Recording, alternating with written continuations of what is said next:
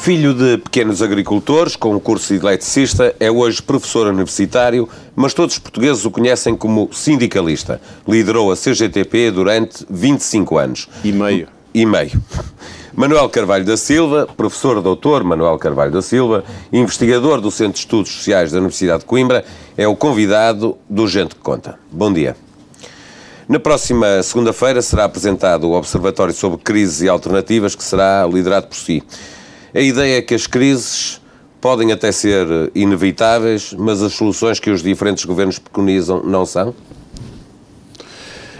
Eh, obrigado pelo, pelo convite. Eh, primeiro, o Observatório eh, é uma criação do Centro de Estudos Sociais da Universidade de Coimbra e tem a colaboração da OIT através do Instituto de Estudos Laborais, que é o grande instituto da, da OIT.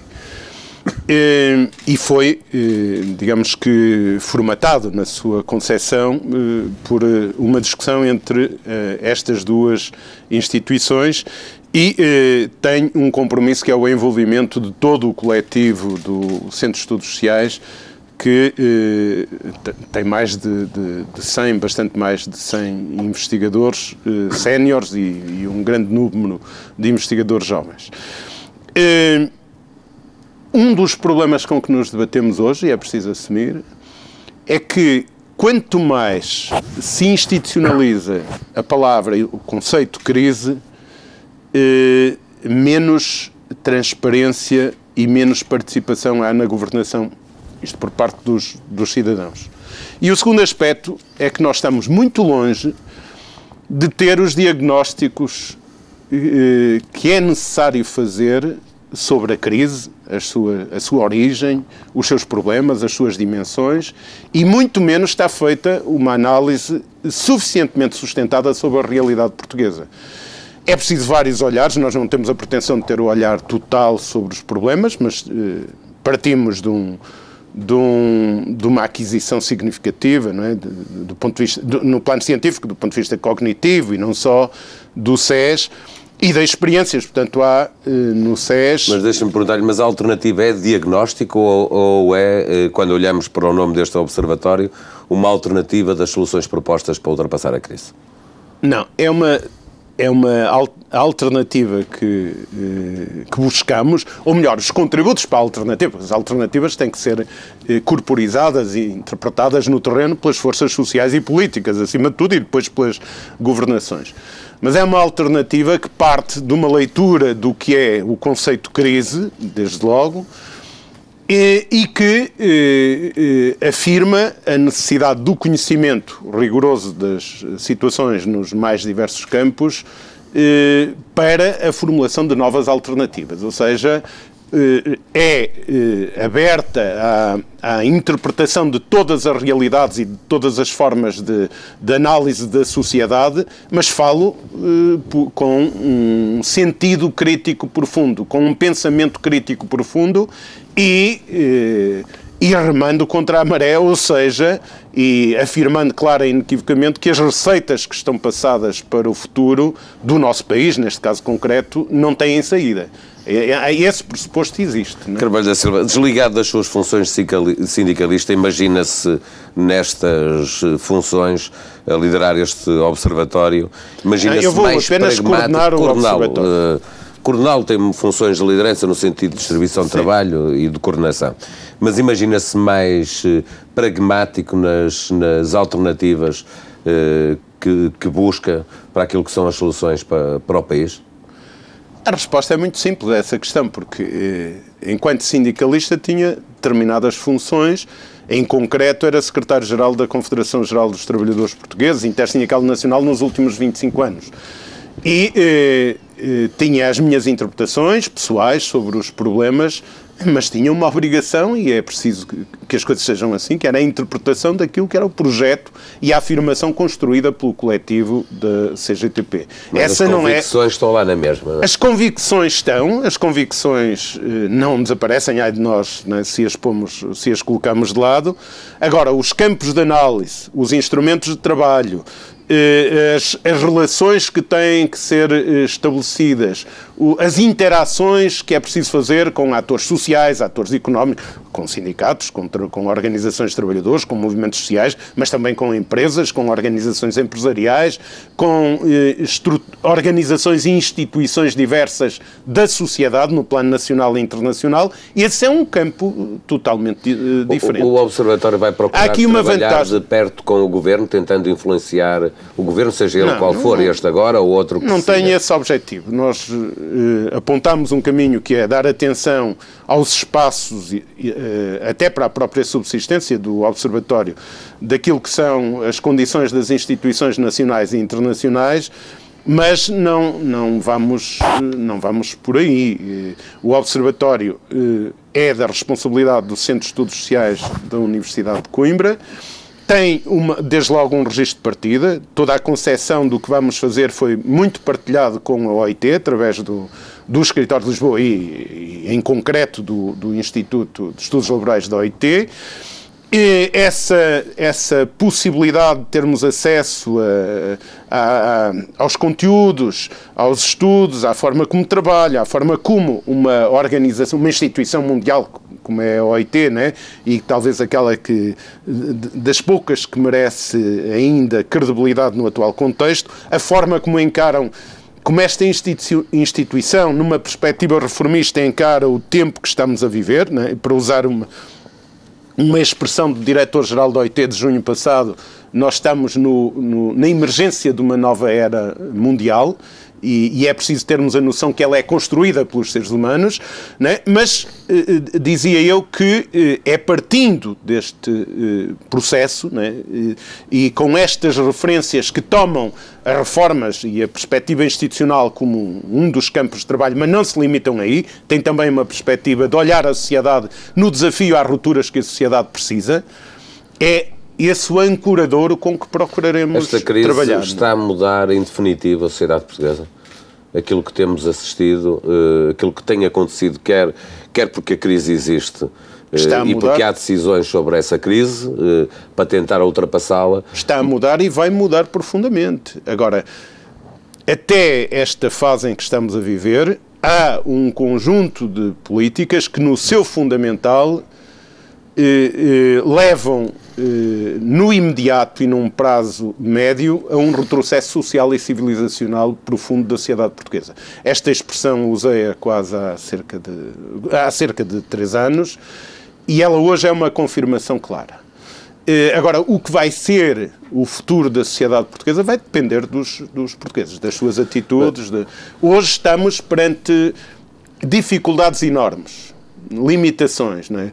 há, há, medos, há resignações, há, há falta de percepção do que é que está a acontecer. Por isso é que, por exemplo, na apresentação deste observatório, o Centro de Estudos Sociais procurou dar um contributo de partida imediato e elaboramos aquilo que designamos por dicionário das, das crises e das alternativas e houve um, um, conjunto de 113 uh, especialistas, investigadores, especialistas em várias áreas, nas finanças, na economia, no direito, na, na, na cultura, é também isso na sociologia, na que trabalhamos, trabalhamos intensamente durante dois meses e na segunda-feira vamos apresentar um livro com de cerca de 220 páginas, onde estão 222 eh, conceitos, 222 palavras, que é uma espécie de grelha de, de, leitura com que nos apresentamos para o nosso trabalho, mas é também o espaço que queremos criar para que os cidadãos e, e os atores sociais, económicos, etc., possam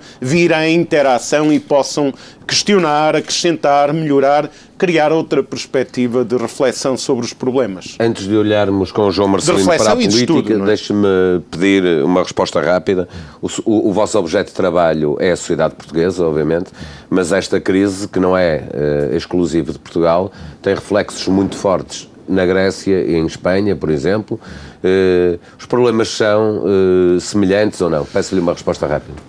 Em muitos aspectos, os problemas são semelhantes eu diria, nos aspectos fundamentais, os problemas são semelhantes. As saídas podem ser diversas, mas grande parte do fundamental das, das, das, políticas para responder aos problemas também vão ter que ser idênticos. Agora, não tenhamos a ideia de que as alternativas à situação presente se fazem de coisas muito complexas que nós não, o comum dos cidadãos não é capaz de compreender. Não é assim. As alternativas, aquilo que tem que se discutir como fundamental, como estruturante de caminhos ou de políticas alternativas, tem que assentar em coisas muito simples da vida das pessoas que que é, que é o, o, a necessidade do combate à pobreza, de não deixar a sociedade cair em pobreza, não deixar a sociedade acentuar as desigualdades, a, a introduzir conteúdos concretos para evitar isso, introduzir conteúdos para a valorização e a responsabilização das pessoas pelo trabalho, introduzir conteúdos que levem à obrigação de reunir esforços, quer de investimento, quer público, quer privado, que visem a produção de, de serviços úteis ao desenvolvimento da sociedade e à, e à criação de emprego, é, é o assegurar de direitos mínimos que, que são exigíveis em democracia. Acabarmos com esta ideia de que os direitos são regalias. Não. A democracia tem custos também financeiros. E cada direito tem custos concretos. Há que descodificar isto para vermos até que ponto é que podem ser reformulados os direitos, até que ponto regalias e direitos, que, e é preciso separar os conceitos, eh, podem ser mexidas e como é que devem surgir novas. Estes são os conteúdos que aqui em Portugal, como em Espanha, como na Grécia, se vão colocar, eh, eu diria, como matéria fundamental dos processos alternativos que é preciso construir. Manuel Carvalho da Silva fala do novo Observatório sobre Crises e Alternativas. O Observatório eh, é uma criação do Centro de Estudos Sociais da Universidade de Coimbra e tem a colaboração eh, da OIT através do Instituto de Estudos Laborais. Quanto mais se institucionaliza a palavra e o conceito crise, menos transparência e menos participação há na governação. Há um conjunto de políticas que, no seu fundamental, levam no imediato e num prazo médio, a um retrocesso social e civilizacional profundo da sociedade portuguesa. Hoje estamos perante dificuldades enormes, limitações. É? Há, há, medos, há resignações, há, há falta de percepção do que é que está a acontecer. Manuel Carvalho Silva, gostaria de abordar consigo alguns temas da, da atualidade e, no fundo, também um, tentar perceber melhor, do ponto de vista prático, muitas das coisas que teoricamente já nos tem estado aqui a dizer hoje. Um, disse que o mundo está numa numa grande, numa grande revolução, mudança de paradigma, eh, é evidente que isso tem que traduzir-se por coisas simples, como disse no dia a dia. Penso que o, o, funcionamento do sistema partidário terá que ser uma delas. Ora bem, nós temos há muito tempo em Portugal uma grande incapacidade de diálogo à esquerda. Se tentando simplificar, do PS com os partidos à esquerda. Ainda, ainda hoje, no dia em que estamos a gravar esta entrevista, no, no Parlamento se votou os tratados europeus, PSD, CDS e PS votaram juntos, o PCP e o Bloco de Esquerda uh, estão contra. Pergunto-lhe, uh, faço-lhe esta introdução um bocadinho uh, vasta para perguntar muito, muito sintetica, sinteticamente o que é que é preciso para, os, para a esquerda começar a dialogar face àquilo que nós estamos a ver na Europa e no mundo? O que é preciso é, desde logo, uma, a conjugação de diversos fatores. Uma das coisas, e, e diversos campos de trabalho. Uma das eh, coisas que é indispensável de certa forma já referi. É preciso diagnósticos alternativos. Diagnósticos que não, se, que não sejam feitos debaixo de um conjunto de inevitabilidades um, que marcam a situação. Deixe-me só interromper. Esta é uma questão fundamental. Um, um, diagnóstico, penso que também está dado de acordo disto, é que, por exemplo, no, no caso concreto da Europa, deve-se manter o sistema social europeu. Esse, esse é um dos aspectos fundamentais, mas não é só isso. Mas, de, mas, de, mas deve ser deve reformulado. Deve-se manter só é possível manter reformulando. Essa é outra questão. Mas, porque é, que mas é preciso falar porque, verdade porque é que em Portugal o Bloco, o Bloco de Esquerda e o Partido Comunista nunca, estão, nunca são parte desta discussão? É, isso tem que perguntar aos. Mas eh, pergunto-lhe assim, pergunto assim como cidadão digo, especializado na observação digo, destas questões. E julgo que é, é, o mais significativo é a pergunta introdutória que fez, embora possamos ir a essas coisas. O que é que é preciso? Portanto, eu já falei, é necessário eh, diagnósticos que tenham um outro sentido alternativo e que não se submetam e que façam outras leituras do tempo em que estamos, dos porquês. Há uma, uma fraude, eu escrevi isso no, no último artigo que escrevi, né, publicado no JN, né, neste, nestes momentos em que estamos a dar, a falar, a dar esta entrevista. Uma das coisas que chama a atenção é da fraude intelectual com que governantes e e, e, outros atores económicos e sociais e que, que formam a opinião, eh, a fraude intelectual quando dizem que no momento atual não há que estar à procura de causas e de responsáveis, o que é preciso é unirmos-nos para encontrar soluções para, para os problemas. E sistematicamente, os mesmos que dizem isto acrescentam logo duas ou três análises já pré-configuradas, que é todos vivemos acima das nossas possibilidades e os, os, os, os tostões, né? Das, da, da, daquilo que sustenta o rendimento social de inserção, ou, ou baixíssimas pensões, ou subsídios de emprego, são regalias e são Portanto, privilégios. Por exemplo, isto tem que ser questionado. Está, profundamente questionado. Julgo que eu acabei de ouvir dizer que em Portugal, uh, uh, digamos, os partidos políticos deveriam mudar de protagonistas. Não, enfim, essa pode ser uma ilação que tira. O que eu estou a dizer é que. Mas posso tirar esta? Não, não na, na, na minha boca não. Agora, esta questão tem que ser colocada uma ou outra. É muito importante, por exemplo, no plano europeu, e é importante para Portugal, nós somos membros da União Europeia e, e, e estamos dependentes de, de, muitas das coisas que foram, do fundamental daquilo que é decidido a nível europeu e também a nível mundial. Mas eu dou grande significado à eleição do, por exemplo, se conseguir a eleição do, do François Hollande na, na, na, em França, não é? E, mas... Dá, dá porquê já agora?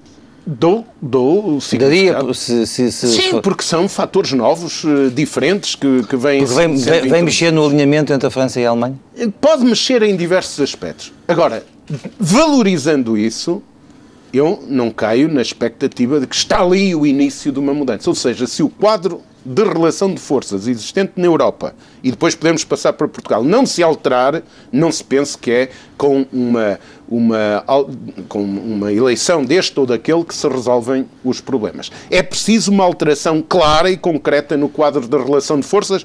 E quando falamos na relação de forças, falamos noutra coisa. É preciso aplicando identificar bem. Aplicando isto a Portugal, uh, Exato.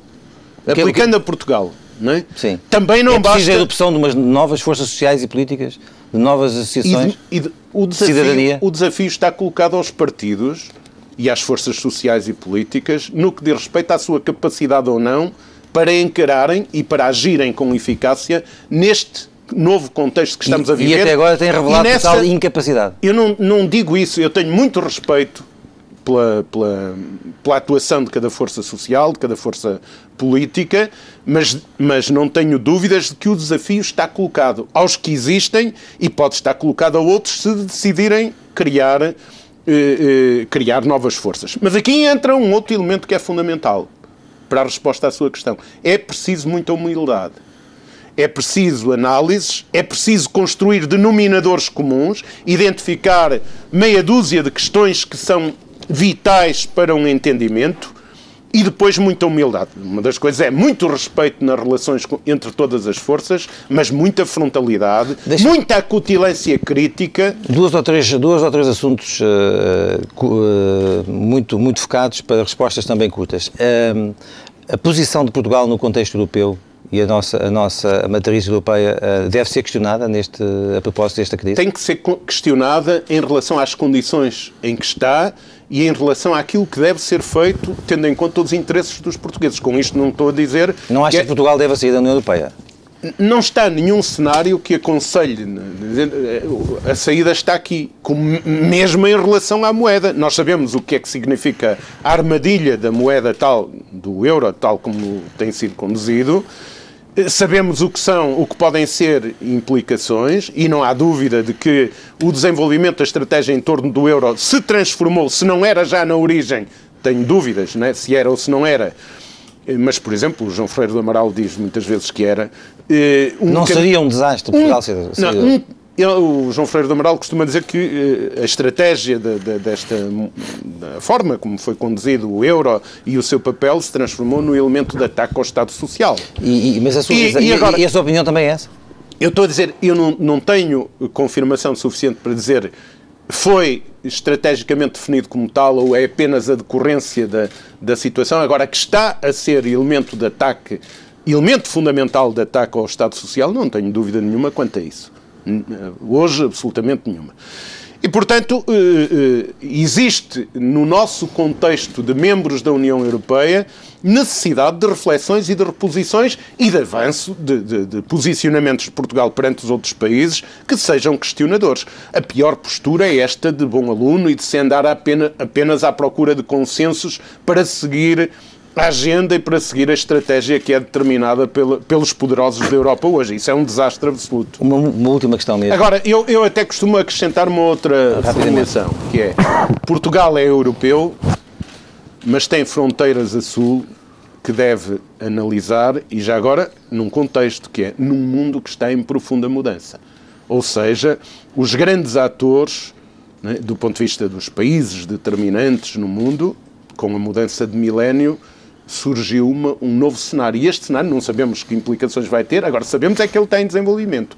E Portugal tem, é um país que tem história, é um país que tem um povo excepcional e tem obrigação de olhar esta realidade e esse é um desafio à esquerda. Este é um desafio. A, a, é, um desafio valorização... é um desafio à esquerda que temos e também à organização partidária que temos. É quando digo à esquerda, digo esquerda social, económica, política, cultural. Mas vê ou não vê, eh, vê ou não vê necessário eh, de uma revolução na, na, no sistema partidário que temos se não aparecerem soluções eu, diferentes daquelas que temos até hoje? Eu digo que os partidos, como outras forças, estão desafiados a responder a estes, aos elementos deste novo contexto. Agora, como é que o vão fazer ou não, esse é um problema. Digo, é preciso humildade e respeito pelas forças que existem, mas não podemos deixar de ter a cutilância crítica e, portanto, de exprimir observações, de exprimir perspectivas que possam abrir campos, quer do ponto de vista sociopolítico, possam abrir campos úteis à sociedade.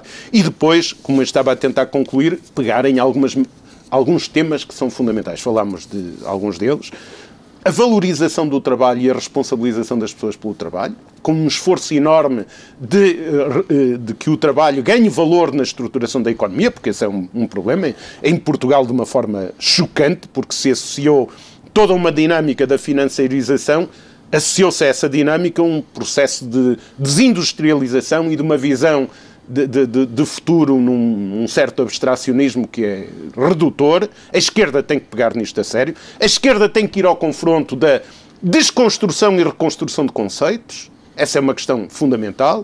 A esquerda, eu já disse, tem que valorizar o trabalho, tem que valorizar o combate das desigualdades sociais e da construção e reconstrução de solidariedades entre gerações. É um outro tema central. E, e, podíamos. O combate às desigualdades que, que, já referi, neste contexto todo, está o Estado Social como esta, matéria e esta, fundamental. E esta esquerda não tem sido capaz de fazer isto? Não, eh, há uma coisa que é uma evidência. Em Portugal, como na Europa, a esquerda está a perder. É? E, portanto, se está a perder, tem que ver como é que pode sair da posição de perdedor. E, eh, no meio disto, o que é que é preciso?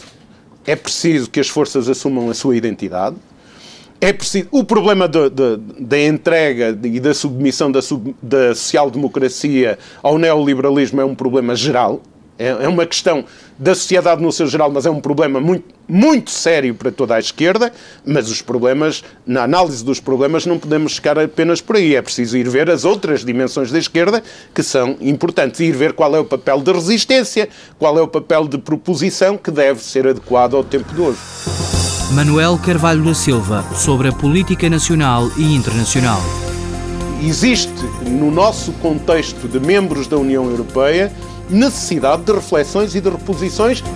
A pior postura é esta de bom aluno e de se andar apenas, à procura de consensos para seguir a agenda e para seguir a estratégia que é determinada pelos poderosos da Europa hoje. Portugal é europeu, mas tem fronteiras a sul que deve analisar em Portugal, como na Europa, a esquerda está a perder. Manuel Carvalho da Silva, deixe-me pegar nessa necessidade que falava de valorizar o fator trabalho, para lembrar que há pouco nos dizia que só haverá uh, Estado Social Europeu se houver reformulações. Uh, é assim também, penso eu, uh, no que diz respeito às relações laborais. Nós estamos hoje com, com uma discussão no no Parlamento uh, sobre o, o, novo Código Laboral, que já o criticou. Pergunto-lhe se, em sua opinião, daquilo que ouço dizer, havia necessidade de reformular o Código Laboral, mas exatamente em sentido inverso àquele que ele está a ser feito, valorizando mais o, o fator trabalho. Eu digo sempre valorizando o trabalho, e quando digo o trabalho, eh, falo do fator trabalho na formulação tradicional, e se quiser até eh, na sua identi na identificação marxista que o termo pode ir buscar, mas não só. Mas o trabalho é mais que isso. É a valorização do trabalho na economia e depois a valorização do trabalho, desde logo por existência de salários dignos e de proteção a partir do trabalho, baseado num compromisso capital-trabalho que não pode ser desequilibrado, e neste momento a legislação laboral só desequilibra isso, mais nada. Eh, estas legislações que vêm sendo colocadas é redução dos salários, aumento do tempo de trabalho, precarização maior do, do trabalho e, portanto, jogar com as inseguranças e as instabilidades. E as inseguranças e instabilidades só podem aumentarem, só podem vir a dar problemas à sociedade. E, portanto, esta é a, a, a perspectiva. Não, é valorizar e criar condições para as pessoas se sentirem responsabilizadas. Um, do, um dos, dos, maiores eh, problemas com que nós nos debatemos hoje, em termos de comportamento individual e coletivo da sociedade portuguesa, é a penetração daquilo a que eu chamaria uma desresponsabilização individual e coletiva perante a situação em que estamos. E, e, sobre isso, a forma como foi conduzida a nossa presença, a nossa integração e a nossa presença na União Europeia desde o início até agora contribuiu de forma desastrosa, porque se criou a ideia de que tudo que viesse apresentado aos portugueses em nome da União Europeia era, por, era para aceitar acriticamente, porque se criou a ideia que estávamos, tudo, era, tudo eram políticas positivas porque estávamos a caminho do, do, do pelotão da frente e já fazíamos parte do, dos, dos países ricos e etc. Tudo isso levou a, uma, a um não olhar atento, a uma desresponsabilização. Foi com isso que muitas vezes se deu cobertura à, à destruição de indústria, à destruição de atividades produtivas muito importantes. E, portanto, a valorização do trabalho tem a ver com isto tudo, mas tem uma forte componente nas relações de trabalho. Não há futuro de o progresso. No, no, o papel da economia, o peso que tem na economia e é também nas relações. O, papel, o peso laborais. e o significado, não é? Mas Porque nós temos uma economia que, que abandonou o trabalho para o substituir Euro... pela financiarização, não é? Quando fala da União Europeia, a verdade é que nós temos medidas de austeridade na Grécia, agora em Portugal, em Espanha, que com mais medidas de austeridade e não se livra de, de, da necessidade de um resgate. Eh, faz sentido que esta discussão se faça individualmente, que se faça a discussão em que Portugal, como se está a fazer em Espanha. Tem que se fazer em todas as dimensões. Teremos capacidade, como país, para resolver o problema eh, se ele não for resolvido uh, se de forma coletiva espera, na União Europeia. Se estivermos à espera que nos resolvam o problema, continuamos, é? continuamos com este aumento da desresponsabilização, que é hoje muito uh, a causa de Mas como é que podemos fazer sem, sem a União Europeia, Primeiro, sem a Troika? Há coisas em andamento no mundo. Não, nem tudo o que se está a passar no mundo é negativo. Agora, nós vivemos num espaço onde está a haver um retrocesso social e civilizacional duro. Há eh, questões que têm que ser, eh, soluções que têm que ser encontradas no plano mundial. É evidente que nós vamos estar, vamos estar dependentes das estratégias de, de, de, dos, das grandes potências, dos, dos países eh, que têm mais peso no plano mundial. Há, por outro lado, centenas e centenas de milhões de trabalhadores que, que, que chegaram ao, ao, aos mercados de trabalho no, nos últimos anos, né? E que eh, em temos que ter a noção. que competem com a União Europeia, deixa-me perguntar isso, como a China, a Rússia e a Índia, por exemplo, e em que a proteção social uh, praticamente não existe comparando com aquilo que é a União Paulo, Europeia, mas, mesmo mas com, o, com a, uh, Aí é preciso, é por isso que eu lhe falava nos diagnósticos há pouco não se façam comparações simplistas. Isso que está a dizer é verdade. Só que quando falamos, por exemplo, da China, primeiro comparar numa perspectiva de análise qual é a evolução dos países, fazer comparações entre países como os países europeus e a China, eh, quanto apenas situados, por exemplo, na evolução do PIB e não terem em conta as suas culturas, não terem em conta uh, culturas nas mais diversas áreas, né, desde o que são as práticas da habitação, da alimentação, de uma série de, de, de coisas, né, as, os fatores de poupança e outros fazer comparações simplistas não, tem sentido. Mas, por exemplo, quando falamos da China, ter presente que, sim senhor, há uma exploração imensa, mas hoje a China tem mais de 500 milhões de habitantes com uma capacidade de poupança idêntica ou já superior à média europeia. É? Já tem salário mínimo, coisa que não tinha. Não, é? Portanto, não me recordo agora quanto é, 149 euros ou 179 euros. Sim, mas, não tenho presente. Ou seja, há um, um, um têm horários de trabalho ainda muito elevados, mas não nos esqueçamos que eles vêm de uma situação onde é há poucas décadas.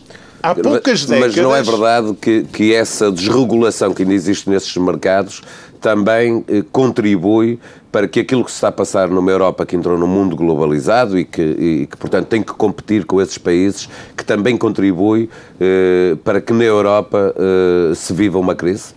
É verdade, tudo, tudo isso é verdade. Agora, a União Europeia, a Europa, não tratou de olhar esta evolução do mundo, de procurar, a partir até da sua experiência, e não nos esqueçamos que a União Europeia se tornou o primeiro parceiro comercial do mundo com um modelo social avançado, não foi, não foi com outra coisa, foi com um modelo social avançado, portanto não o deito de borda fora. Por isso é que esta onda neoliberal é um desastre para a Europa.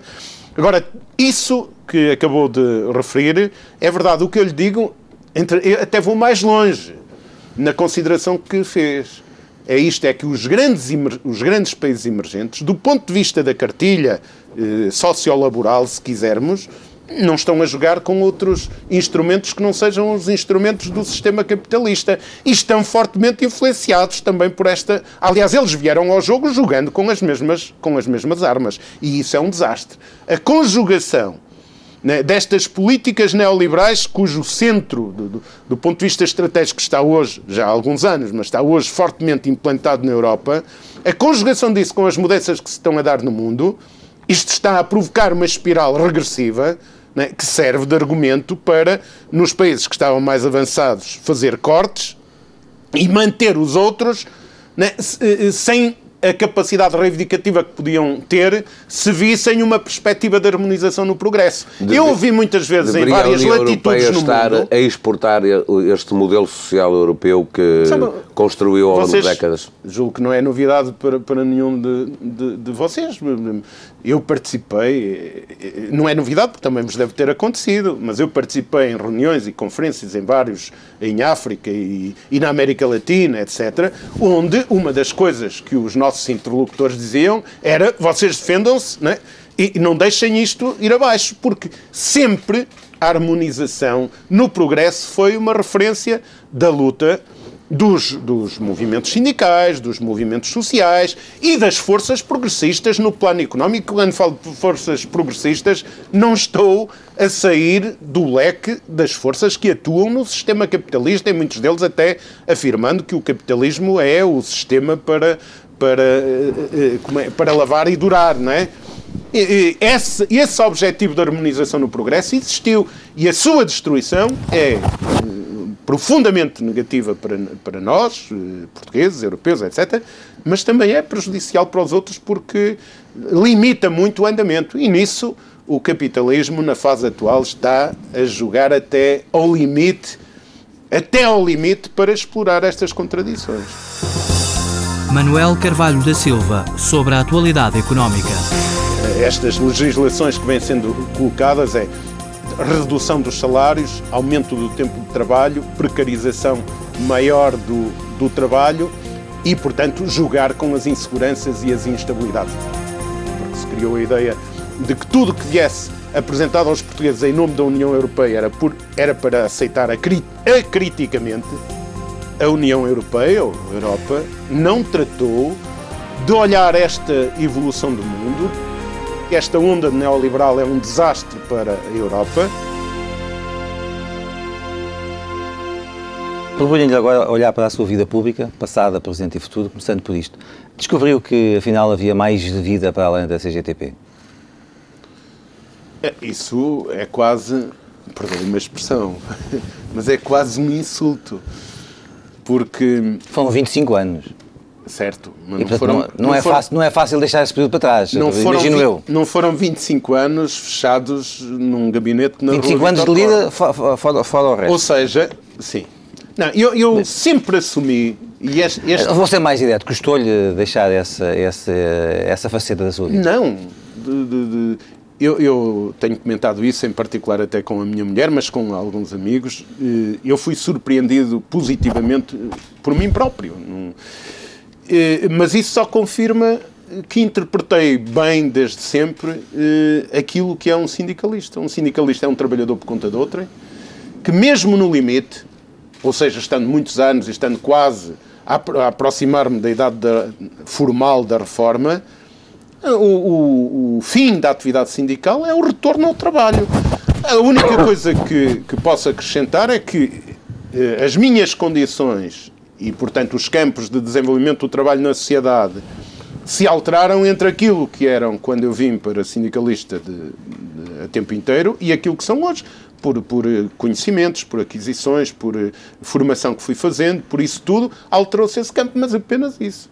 E, portanto, não existe aqui eh, nenhum distanciamento, mas também não é justo dizer eh, há outra vida. Não, sempre participei em atividades múltiplas e imensas, né? Julgo que isso é reconhecido. Para além da atividade normal sindical. Deixe-me contrariar a sua tendência para teorizar sobre as coisas complexas da vida. Eu quero coisas, quero ir coisas muito mais substantivas e concretas. O que, é que, o que é que mudou na sua vida, de facto, no dia a dia? Olha, coisas substantivas e concretas é, é o salário mínimo, são as pensões mínimas, são... É, é, é, a sua vida mudou muito? No dia a dia? Sim, depois de essas suas novas rotinas. Ah, muda significativamente, mas eu também já estava preparado. Por outro lado, fiz um ano, o último ano foi um ano de transição. Eh, como diz o povo, saiu-me do pelo, ou seja, fiz um grande esforço, mas fui conciliando uma atividade sindical permanente. Eh, disse sempre e cumpri até à última hora que nunca secundarizava as minhas tarefas sindicais mas fui-me inserindo ao mesmo tempo em atividades a que eu estou ligado, quer como professor da, da Universidade eh, da Lusófona, quer eh, como quer como investigador e, e, e, agora responsável do Polo de Lisboa do Centro de Estudos Sociais. Em quatro ou cinco linhas, que balanço é que faz destes 25 anos à frente da CGTP, que terminaram há poucos meses? Eu dir-lhe que, como sinto uh, o dever cumprido, a consciência tranquila e como uh, tenho a sorte de uh, pertencer a uma geração, por isso é que tive estes anos todos, né? foram muitos já, pertenço a uma geração que quando olha para trás diz nós andamos muito, foi possível conquistar muita coisa. Isso, isso é, é, é gratificante, profundamente gratificante. É hoje, nesta entrevista, que vai assumir que está disponível para todos os reptos políticos que vierem a ser lançados, inclusive, inclusivamente a possibilidade de uma candidatura presidencial? Não, primeiro, em relação a esta última questão, é distanciada no tempo útil para tratar do problema. Em relação à pergunta que coloca, eu responder-lhe-ei de uma forma mais segura, que algumas das dimensões da, da pergunta eh, propiciar respostas fora de tempo, como eu estava a dizer. Então o que eu digo é, eu sou um cidadão com todos os direitos e, portanto, não assumi renegar nem, nem distanciar-me de qualquer desafio que me façam, mas não tenho na cabeça, não está na minha mente ir para aqui ou ir para ali. Agora está uma coisa concreta: trabalhar para a existência de um observatório sobre crises e alternativas que produza e, e investigação em várias áreas. Isso já ficou ser, claro nessa entrevista. Deixa-me lá ir às coisas pequeninas que não gosto muito da verdade. da lusófona e contribuir na lusófona para projetos que também. Como é que olha para a proliferação de candidatos presidenciais a quatro anos das eleições? Como é que olha para a proliferação de, de protocandidatos presidenciais a quatro anos das eleições presidenciais? Eu acho que nesse, admitindo como, como... Que isto que eu acabei de dizer é verdade? Admitindo que o que acabou de dizer é verdade, ou seja, que esse pressuposto é válido, eu dir-lhe que essa talvez seja uma forma de, se andar, de alguns se andarem a distanciar da exigência de respostas do presente que são muito necessárias. E, portanto, é preferível eh, procurar centralidade às coisas. E também acredito que algumas das das propagandas que se fazem sobre outras candidaturas, e ponho em causa o tal pressuposto da verdade total na, na questão que colocou. Eu também acredito que alguns eh, sejam, eh, digamos que seja, sejam eles a, estejam eles a ser arrastados por esse questionamento e não faça parte até da estratégia de momento dessas pessoas, o que não quer dizer que não possam vir a, a interpretar esse papel. É? O, o, senhor acha possível que uh, em Portugal, no século XXI, uh, possa vir a ser eleito um presidente oriundo da área comunista? Uh, já foi no século XX. Eu estou a falar do século XXI, por isso. O Dr. Mário Soares foi na juventude militante do Partido que, aliás, o Dr. Mário Soares é um entusiasta da sua uh, possível candidatura presidencial. Não, isso é questão que, que, só ele pode, pode dizer. Mas, ele, já, ele, já, ele já o disse. Sim, mas, uh, portanto, isso não o é... O que eu lhe pergunto é se um comunista pode ser presidente isso da República. Isso não é inédito. Não, isso não é inédito. Quanto à identidade ideológica e à identidade de é possível, pensamento... Portanto à identidade de pensamento, eu sobre essa questão digo-lhe eh, muito simplesmente o seguinte. Primeiro, sempre procurei na minha vida, e vou procurar eh, continuar, a eh, não renegar nenhuma das componentes da minha formação, da minha formação humana, da minha formação intelectual. Eu não estava a dizer que esse candidato comunista podia ser o senhor. Ou seja, certo. Mas vejo que admite essa possibilidade. Não, eu estou-lhe a responder porque eh, julgo que é preferível estar-lhe a responder direto do que estar aqui a fazer interpretações outras. E, e, portanto, a questão que lhe colocava é que eu, e penso que isso deve ser o, a prática de qualquer outro cidadão neste país, não devemos renegar as nossas origens, as nossas práticas, a não ser que tenhamos cometido erros eh, clamorosos. E, portanto, eu não renego a minha formação católica, não renego o muito que aprendi, a excepcional solidariedade e, e, e, e, comprometimento coletivo que vivi no Partido Comunista. E, e penso que esse. Do qual não se pensa desligar? Não, essa, como eu já disse, já usei várias formulações conforme o tempo. Eu disse que a minha ligação ao Partido Comunista era eh, cada vez eh, menor do ponto de vista formal, depois disse que era tenue, eh, a última expressão. Eu não tenho militância no, no, Partido Comunista e não penso ter militância no, no Partido Comunista. Agora, tenho um grande apreço e, primeiro, tenho uma enorme gratidão para com aquilo que vivi, aprendi e fiz na minha militância no Partido Comunista. Tenho a noção de que o Partido Comunista é uma força importante na sociedade portuguesa e que é preciso respeito, e eu, enquanto cidadão, devo ser humilde também nessa relação com o Partido Comunista e devo procurar eh, fazer convergências sempre que, que, que seja necessário, e muitas coisas não tenho nenhum complexo em relação a isso. Mas não mais do que isto. Como disse, não penso retomar militâncias partidárias e, e julgo que isso vai ser a minha postura no futuro. Dizia-nos há pouco, antes de começar esta entrevista, que faz Quando hoje... digo não, não penso retomar militâncias, reafirmo, julgo que ficou claro, mas reafirmo que tenho toda a disponibilidade para a participação no, no em, em eh, ação, em, em, intervenção, não apenas do Partido Comunista, mas eh, mas também do Partido Comunista. Dizia-nos então há pouco, como eu estava a dizer, que uh, faz, faz hoje cinco anos precisamente que entregou a sua tese de doutoramento. Como é que olha para esse período em que investiu, investiu uh, na, na, sua formação, digamos assim, para além da... da Olha, a primeira coisa que me ocorre é que foi a, foi a pensar foi a pensar também nos desafios pessoais e políticos quem leu a tese isso já tem sido referido verifica que eh, é, julgo que não exagero se era um trabalho de fogo. Foi preciso trabalhar muito durante alguns anos. Entre a elaboração do projeto e a conclusão da tese, andei sete anos a, a trabalhar e a trabalhar a sério. E a, a, a, primeira coisa que me ocorria quando me fez a pergunta é que, entretanto, os anos já passaram e eu fico a pensar, hoje não era capaz de fazer aquilo. Ou seja, é preciso também uma enorme resistência física e muitas ajudas, muitos contributos, desde logo da família. A minha mulher foi extraordinária nisso, mas também a minha família, os meus filhos souberam compreender e, e viveram algumas, algumas amputações que, na relação com eles que, que de vez tenho tempo de recompor ainda. Manuel Carvalho da Silva, sobre a sua vida pública. O fim da atividade sindical é o retorno ao trabalho. Eu sou um cidadão com todos os direitos e, portanto, não assumi renegar nem, nem distanciar-me de qualquer desafio que me façam. Eu não tenho militância no, no Partido Comunista e não penso ter militância no, no Partido Comunista. Entre a elaboração do projeto e a conclusão da tese, andei sete anos a, a trabalhar e a trabalhar a sério.